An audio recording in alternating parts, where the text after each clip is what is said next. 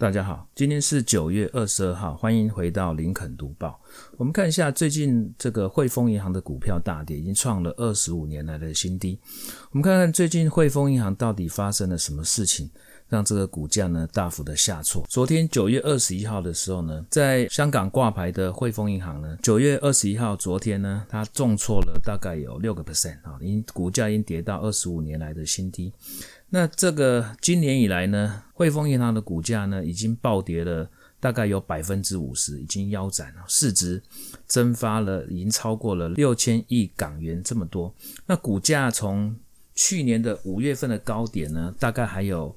六十五块港元哦，那一直跌到昨天呢，大概剩下二十几块啊。汇丰银行的大跌呢，也造成昨天晚上的欧美股市的金融股的暴跌。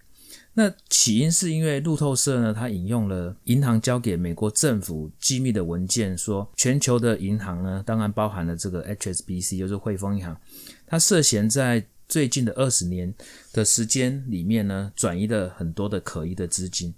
那美国财政部流出的机密文件里面呢，它揭露了这个汇丰银行的丑闻。那这个丑闻呢，包含了洗钱啊、纵容这个庞氏骗局。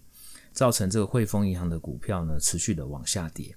BCC 二十号，他引用了这个相关的机密文件。这个英国的汇丰银行在明知道客户是庞氏骗局，这个庞氏骗局呢，存在很多的诈欺行为，他却允许他从美国转账数千万美金到香港这个诈骗投资的这个账户上面。这个机密文件声称呢，在二零一三年到二零一四年。汇丰银行允许诈欺者呢，他透过美国将这个八千万美元呢转到香港的汇丰银行账户当中。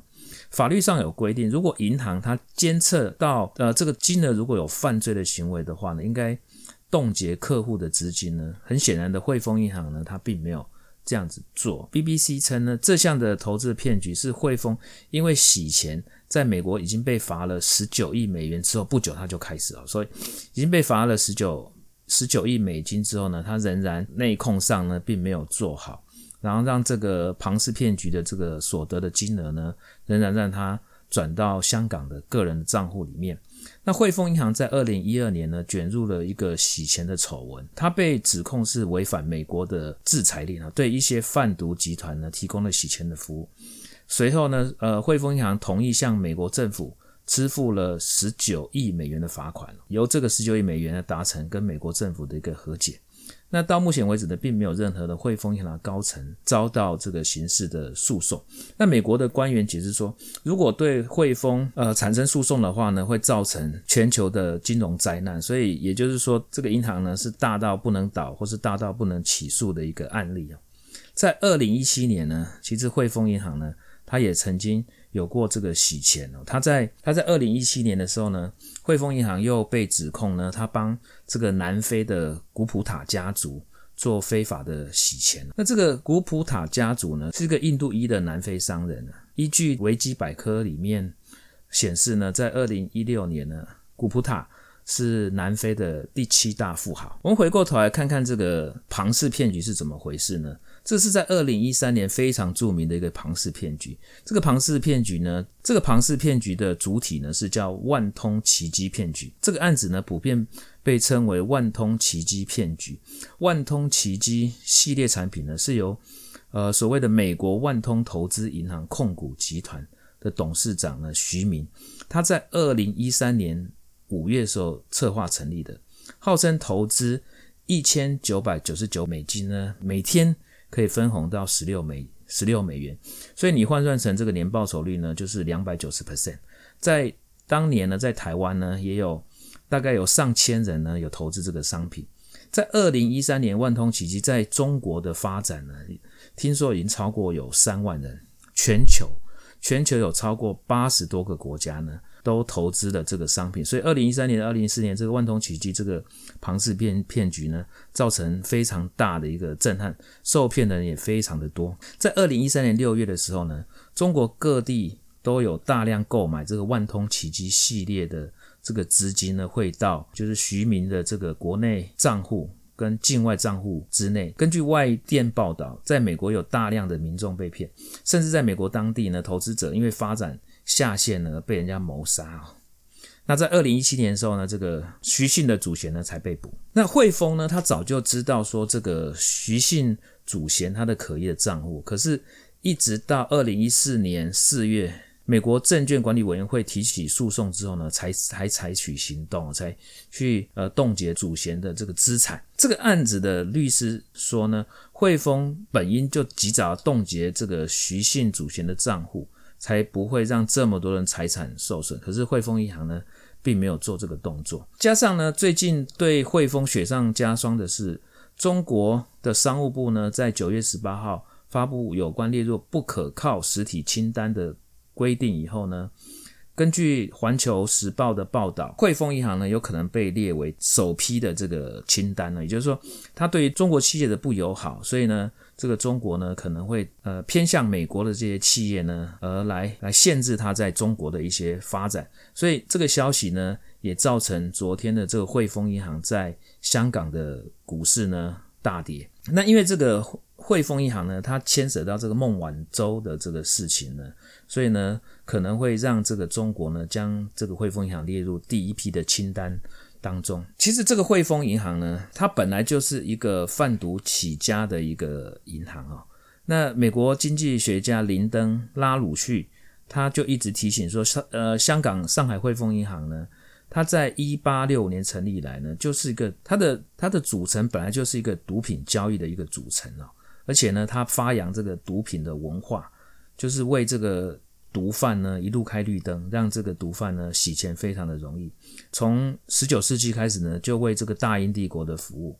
那这个汇丰呢，就把这个毒品交易延伸到世界各地，尤其是中美跟拉丁美洲地区。在一九七八年的时候呢，汇丰银行呢，它准备要进军美国，同时它也买下了美国的第十二大的银行，就是纽约州的水牛城的半岛银行。那这个决议当初。当时在纽约呢，是引起非常巨大的一个反弹哦，因为美国人对于汇丰银行呢是非常的排斥的哈。那我们看一下汇丰银行它的成立是怎么样？首先，我们先谈谈这个鸦片战争啊。那呃，以前我们在国中的时候呢，是呃，在中国的历史上呢是有学到，呃，有念到这个鸦片战争，但经过这个教科书的更改之后，我不晓得现在。这个有关鸦片战争的叙述还有没有？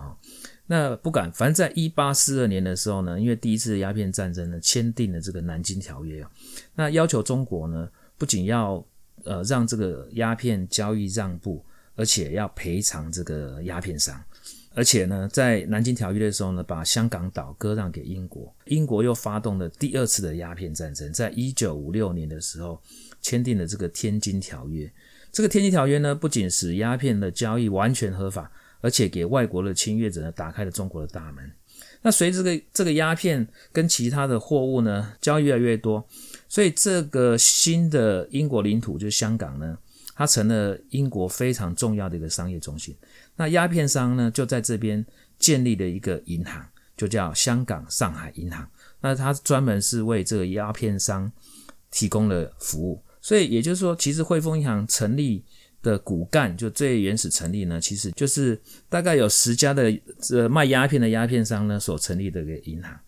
那然后呢，因为随着它的这个业务越扩越大呢，那香港上海银行呢，他想到上海去设办事处，那就变成香港上海银行上海分行。那这因为这个非常的拗口，所以当初的这个香港上海银行的。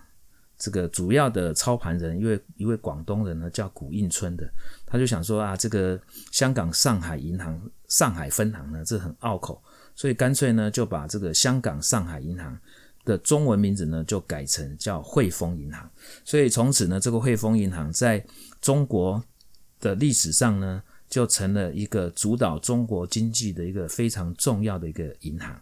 在一八七四年，汇丰银行成立九年之后呢，大清政府就为了巩固这个海防呢，第一次发行国债。那这第一次发行国债呢，也就是由汇丰银行来主导。在一八七四年到一八八七年当中，大清政府总共有十一次的外债，其中有七次呢，就是透过这个汇丰银行呢来举债。那在甲午战争的前后，大清政府它总共借了有三点五亿两的这个外债。那汇丰呢，它就占了一点三三亿两。所以在清朝的时候呢，这个汇丰银行呢，其实就是呃大清政府的一个主要的一个银行。所以从这些历史来看呢，汇丰银行呢，它从成立开始到后来的一些洗钱或者是内控上的问题呢，其实主要是因为汇丰银行它是一个非常大的一个跨国企业、跨国的银行，才有办法提供这些这些不不管是毒贩或者是